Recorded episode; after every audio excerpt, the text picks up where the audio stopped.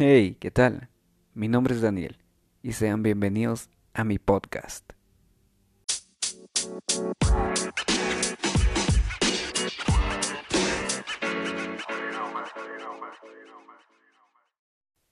Por fin, por fin, por fin. Después de tanto tiempo, por fin puedo realizar mi primer episodio de podcast. Ah, la verdad es que llevaba ya meses atrás, eh, desde que pude compartir la idea de querer hacer un podcast y pues no había podido. Las circunstancias, trabajo, estudio, eh, la iglesia, etcétera, pues también había ocupado mucho mi tiempo, entonces no había podido realizarlo, pero bueno, creo que los tiempos de los que estamos ahora, tiempos de cuarentena, donde ya la mayoría no trabaja, no estudia, todos están en sus casas, así que decidí aprovechar el tiempo y poder realizar eh, por fin mi proyecto de, de un podcast. Entonces, eh, sean todos bienvenidos. Si tienes la oportunidad de contactarme, pues te invito a que puedas hacerlo y contarme cómo estuvo este podcast, qué fue lo mejor que que te transmitió el mensaje, eh, un punto importante que quieras contarme o algo por el estilo, o de cómo fue de bendición este mensaje para tu vida. Así que, ¿qué te parece si comenzamos? Ya que hay mucha tela que cortar. La verdad tenía ya varios temas para poder comenzar el podcast, eh, de los cuales los voy a ir compartiendo a medida que avancen los episodios y a medida que los vaya grabando, pero el dilema que tenía era con cuál empezar primero o sea, todos están muy buenos y yo quería empezar con este, con este otro, o no sé, pero cuando terminé de hacer este, este tema dije, no, con este tengo que comenzar el podcast y bueno, es el que les traigo. Y el tema de hoy, se, bueno, el tema de este podcast eh, lo titulé El maná como nunca antes. Sin duda alguna, eh, podemos ver que el mundo hoy en día está vuelto un caos. Bueno, creo que no hay fecha en que se pueda leer esto textualmente porque siempre el mundo ha sido un caos, pero es que verdaderamente estamos experimentando tiempos como nunca antes los habíamos visto. Quizá eh, ni siquiera nuestros padres habían atravesado tiempos así. Todo lo que estamos viviendo hoy en día es algo histórico. Ah, así que ya puedo ir tachando eh, eso de mi lista, ¿no? El vivir un acontecimiento histórico. Pero también podemos decir que en estos tiempos estamos viendo o estamos experimentando una presencia de Dios increíble. O sea, una unción del Espíritu Santo que es abrumadora. Y no me dejarás mentir, o sea, lo podemos ver en todo lo que está sucediendo. Y no sé, dime tú si puedes sentir esa presencia de Dios que, que está siendo derramada en estos tiempos. Y también estamos recibiendo el maná como nunca antes lo habíamos recibido. Y al avanzar en el mensaje vas a entender el por qué. Hemos escuchado la historia eh, de, que nos relata de cómo Dios alimentaba al pueblo de Israel en el desierto por medio del maná que descendía del cielo. Y es que si tú eres cristiano de nacimiento, si fuiste a la escuelita bíblica, si, si te iba, si te mandaban los domingos al servicio dominical para niños, pues no me dejarás mentir, te enseñaron esta historia por medio de dibujitos, de un cuentecito ahí en un librito y te ponían a pintar a los pajaritos y el maná, que no sé cómo lo pintaba, pero a nosotros nos ponían algo así como que gluten o no sé, una como estilo bulto blanco y, y así nos, nos figuraban el maná. Y es que esta, esta historia eh, de la Biblia, este acontecimiento que está escrito en la Biblia, eh, lo podemos ver también en películas, en series, en documentales, en muchas cosas. Y hemos eh, escuchado tanto este tema que el propósito de esta palabra es solo explicarles en cómo se parecen esos tiempos a los que estamos viviendo ahora. Y de cómo, y lo más importante de la palabra, que cómo este maná hace referencia, una referencia directa a Jesús. Porque obviamente todo apunta a él todo apunta a Jesús. Así que este mensaje, el maná, eh, vamos a ver cómo eh, era, cuál era el propósito del maná en el Antiguo Testamento y cuál era el propósito del maná en el Nuevo Testamento. ¿Te has preguntado qué significa maná? Y no me refiero al grupo de música con el mismo nombre, sino me refiero a ese alimento que Dios hacía descender del cielo para alimentar al pueblo de Israel en el desierto. La palabra maná viene del hebreo man, M-A-N, y que quiere decir algo así como ¿qué es esto? Si podemos ir a Éxodo 16, 15, ahí nos explica que el pueblo de Israel dijo la primera vez que vio el maná, ¿qué es esto? Porque no sabían qué era. Pero en eso eh, Moisés les dijo que es el pan que Jehová les da para comer. Aunque realmente no era como un pan. La palabra dice un poco más adelante en el versículo 31 que era algo blanco como la semilla de cilantro y era dulce como las tortas de miel. En sí, el maná sí es como un pan, eh, pero en ese entonces pues no sabían qué era un pan, no tenían los instrumentos, ni siquiera tenían eh, los ingredientes para hacer pan, entonces nunca en su vida habían visto un pan. Y cuando se les atravesó dijeron, ¿qué rayos es esto? Y eso prácticamente significa maná. ¿Qué es esto? Eh, me parece muy curioso cómo eh, le pusieron ese nombre, lo dejaron a la deriva. No le dieron un significado como tal, sino lo dejaron como, como algo que, que no sabían qué era al pasar el tiempo eh, al maná sí se le empezó a conocer como pan, porque eso es, es, el maná es como un pan, pero su significado en el Antiguo Testamento es ¿qué rayos es esto? Dios les envió maná porque no habían comido mayor cosa y todos estaban hambrientos, necesitaban alimentarse y saciarse y llenarse. Dice que los israelitas murmuraban porque eh, el Señor los había quitado de Egipto, pero ahí en Egipto tenían sobreabundancia de alimento y podían llenarse y saciarse más. En el desierto pues no habían comido casi que nada y preferían que Dios les hubiera quitado la vida en el eh, cuando estaban en cautiverio que estando libres en el desierto. Más atrás en el versículo 12 de Éxodo 16 dice que el Señor habló con Moisés y le dijo que había escuchado las murmuraciones de los israelitas y que en esa misma noche les iba a mandar alimento y al día siguiente por la mañana pues también y que de esa manera el pueblo iba a saber que Él era el Señor su Dios. Pero, ¿te has preguntado por qué lo hizo? Me refiero a que por qué Dios los hizo pasar por el desierto. ¿Ya te preguntaste por qué Dios nos está haciendo pasar por estos tiempos? ¿Por qué de, permitió que sucediera la pandemia? ¿Por qué está permitiendo todo lo que está sucediendo ahora mismo? Uh, los cuales aclaro que no son los tiempos finales. No, los tiempos finales todavía se van a poner peor que estos tiempos. Así que no te preocupes, no son los tiempos finales por si tenías la duda de eso. Si podemos ir a Deuteronomios 8, eh, ahí es donde nos tiene la respuesta. En el versículo 2 nos dice así. Recuerda que durante 40 años el Señor tu Dios te llevó por todo el camino del desierto y te afectó y te puso a prueba para conocer lo que había en tu corazón y ver si cumplirías o no sus mandamientos. Te humilló y te hizo pasar hambre, pero luego te alimentó con maná, comida que ni tú ni tus antepasados habían conocido, con lo que te enseñó que no solo de pan vive el hombre, sino de todo lo que sale de la boca del Señor. Te puedes dar cuenta que podemos vivir sin fiestas, sin shows, sin fútbol, sin borracheras, sin congregarnos incluso en nuestras iglesias, sin ver a nuestros amigos, a nuestra pareja, a algunos familiares, etc. Pero que no podemos vivir sin el favor de Dios, sin sus promesas y su bendición. El propósito del maná en el Antiguo Testamento era para poder alimentar al pueblo de Israel con algo que nunca antes habían visto. Al terminar los 40 años en el desierto y al llegar a la tierra prometida, dejaron de ver descender maná del cielo, aunque realmente no por última vez. En Juan 6 volvemos a ver la necesidad de saciar a una población. Si podemos ver en el versículo 26, Jesús dice, ciertamente les aseguro que ustedes me buscan no porque han visto las señales, sino porque comieron pan hasta llenarse. En este momento eh, Jesús se refería al milagro que había hecho de la alimentación de los cinco mil, que está un poco más atrás en el versículo 1. La gente lo seguía porque pensaban que él podía proveerles de alimento para saciarse todo el tiempo. Cuando Jesús hace su primera aparición por medio de su nacimiento, en este momento descendió por primera y por última vez el verdadero maná, para quedarse con y en nosotros. Pero, ¿por qué digo que Jesús es el verdadero maná? Porque prácticamente la gente no sabía quién era.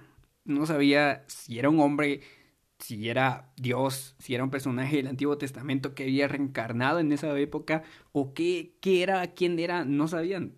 Eh, le llamaban Mesías, Jesús decía que era el Hijo del Hombre, eh, muchos lo llamaban Hijo de David, entre otras formas más. Cuando lo veían siempre se preguntaban, y esto lo podemos ver eh, en toda la Biblia, los fariseos, los escribas, la gente que lo seguía, siempre se preguntaban, ¿quién es este? ¿Quién es este que está predicando esto? ¿Quién es este que hace milagros? ¿Quién es este que se dice el Hijo de Dios? Etcétera. Y no sé si te acuerdas de lo que acabamos de hablar, de lo que dijeron el pueblo de Israel cuando vio por primera vez lo que era el maná. ¿Te acuerdas lo que dijeron? Prácticamente lo mismo hicieron cuando escucharon sobre Jesús. Se preguntaron, ¿quién es este? Jesús les dijo que, otra vez retomando el versículo 26, Jesús les dijo que lo seguían porque tenían hambre y no porque habían visto las señales. Muchas veces trabajamos en el reino de Dios para ver un milagro en nuestra salud o nuestras finanzas y no realmente para buscar salvación y vida eterna, que sería lo principal. En el versículo 27 Jesús dijo, trabajen, pero no por la comida que es perecedera, sino por la que permanece para vida eterna, la cual les dará el Hijo del Hombre. Sobre este ha puesto Dios el Padre su sello de aprobación. En Juan 6:31 nos dice, Nuestros antepasados comieron el maná en el desierto como está escrito, pan del cielo les dio a comer. Y luego Jesús les dijo, Ciertamente les aseguro que no fue Moisés el que les dio a ustedes el pan del cielo. El que da el verdadero pan del cielo es mi Padre. El pan de Dios es el que baja del cielo y da vida al mundo. Luego la multitud les dijo, Danos siempre de ese pan, Señor. Y Jesús termina diciendo, Yo soy el pan de vida. El que viene nunca pasará hambre. Y el que en mí cree, nunca más volverá a tener sed.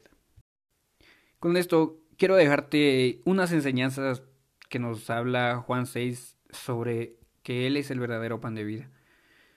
Eh, Jesús es el verdadero pan de vida, lo dice literalmente el versículo 48 de Juan 6. La más grande provisión para nosotros de parte de Dios es Cristo, porque Él es el pan que baja del cielo y el que come de Él no muere lo dice en el versículo 50.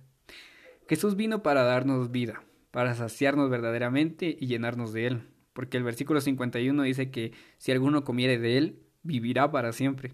Dice que el pan es su carne que da para que el mundo pueda vivir. Y prácticamente con esto quiero decirles que el propósito del maná en el Nuevo Testamento es dar vida eterna y salvación para todos aquellos que quieran comer de él. Entonces, qué es lo que nos corresponde hacer a nosotros. Después de haber leído eh, Juan 6, primero tenemos que anhelar de él. En el versículo 34 eh, le dicen a Jesús, la multitud le dice a Jesús después de haber escuchado eso del pan de vida, le dicen, Señor, danos siempre de este pan. Y eso es lo que nosotros debemos hacer día con día, pedirle siempre a Dios, pedirle siempre a Jesús, Señor, danos de tu pan, danos de tu pan, danos de tu pan, anhelamos ese pan. Si nosotros anhelamos eh, día a día eh, que Jesús nos pueda dar esas palabras de vida, que Dios nos pueda bendecir, que Dios nos pueda proveer de lo que necesitamos incluso o de todo para suplir nuestras necesidades y lo que Dios sabe que verdaderamente necesitamos, el Señor nos lo da porque estamos anhelando más de Jesús. Y lo siguiente que tenemos que hacer es alimentarnos de Él. ¿Qué es lo que hacemos al alimentarnos? Es poder saciarnos, poder comer comida que nos guste, comida que realmente nos pueda llenar. En el versículo 53 de Juan 6 dice, eh, Jesús dice que si no comen la carne del Hijo del Hombre ni beben su sangre, no tienen realmente vida. El que come mi carne y bebe mi sangre tiene vida eterna, y yo lo resucitaré en el día final porque mi carne es verdadera comida y mi sangre es verdadera bebida. ¿Qué es lo que tú quieres a la hora de tener hambre? Una verdadera comida. Tú quieres algo verdaderamente que te pueda llenar. Y si tu espíritu está con hambre y si tu espíritu necesita llenarse, qué mejor que comer que comer palabras de vida, comer la palabra de Dios, comer el pan de vida que es Jesús. Lo siguiente que debemos hacer es permanecer en Él, en el versículo 56 Jesús dice, el que come mi carne y bebe mi sangre permanece en mí y yo en él. Eh, recordemos que cuando Jesús anuncia su muerte le dice a sus discípulos que no estén tristes, que no se angustien, que no estén preocupados, porque si bien es cierto que Jesús se va a ir eh, así en forma terrenal, pues va a venir el Espíritu Santo y va a estar con ustedes, pero ahora ya no solo va a estar con ustedes, sino que va a estar en ustedes. Entonces también les decía un poco eh, Jesús que si comen de su carne y beben de su sangre, entonces van a poder permanecer, nos, nos va a hacer eh, partícipes del cuerpo del Señor Jesús y el Espíritu Santo va a habitar en nosotros. Y por último, lo que debemos hacer es nutrirnos y vivir de Él. En el versículo 57 Jesús dice, así como me envió mi Padre viviente, y yo vivo por el Padre, también el que come de mí vivirá por mí. Este es el pan que bajó del cielo. Los antepasados de ustedes comieron maná y murieron, pero el que come de este pan, o sea, de este maná, vivirá para siempre. Jesús es el verdadero maná. Es el maná que necesitamos para que nos podamos nutrir bien, para que podamos vivir de él. Él es el verdadero maná. Y si tú te sientes con la necesidad de eh, desaciarte espiritualmente, porque sabemos de que más allá de todas las cosas materiales, siempre como que queda algo en nosotros que termina pues haciendo un vacío. Y es, suena algo muy cliché, pero es que de verdad, ese vacío que a veces tenemos, solo lo puede llenar Jesús. Solo lo puede llenar Jesús porque Él es el único que nos puede llenar, que nos puede nutrir verdaderamente, espiritualmente también. Y ya para ir concluyendo, no por algo la cuarentena tiene que ver con 40. O sea, cuarentena, 40 días, 40 años en el desierto. No, no es casualidad. Estamos en tiempos de desierto. Sé que muchas veces decimos, no, es que pasamos por el desierto en esta etapa o algo por el estilo, pero es que verdaderamente todo el mundo está pasando por tiempos del desierto. Donde, bueno, gracias a Dios podemos seguir buscándolo. En Isaías 55.6 nos dice que Busquemos al Señor mientras se deje encontrar. Hay que llamarlo mientras esté cercano.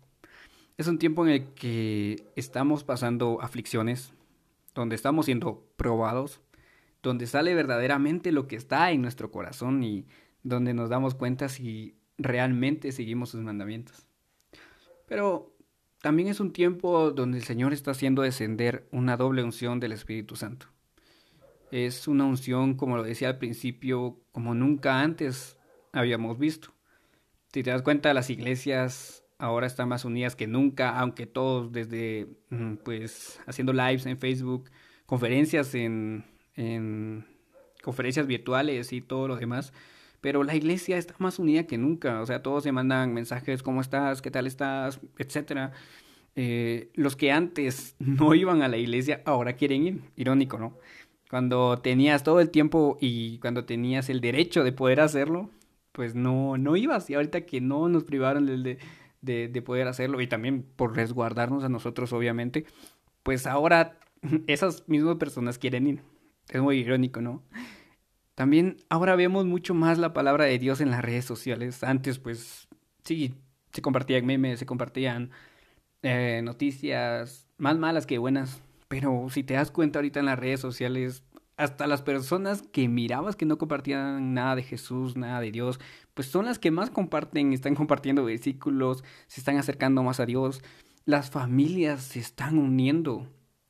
La verdad es que este fuera de la preocupación del trabajo, fuera de las ocupaciones del estudio, del hacer tarea, bueno, aunque a muchos sí le están dejando mucha tarea, pero a otros no, eh, ahora tenemos más tiempo para convivir en familia. Y las familias se están uniendo. Sí, es cierto, hay casos en, en que las familias, bueno, son un caso total y pues tienen mucha contienda entre sí y muchas otras cuestiones, pues la mayoría de familias se está uniendo otra vez. Yo la verdad es que eh, trabajo tiempo completo, en las noches voy a ir iba a ir a estudiar y los sábados pues igual me tocaba trabajar, a veces en las tardes eh, tenía discipulado o tenía academia o no sé, me tocaba alguna eh, actividad de la iglesia y los domingos obviamente era para ir a servir en la iglesia. Y sí que lo hacía con mi familia, pero igual no disfrutaba tanto el tiempo con ellos.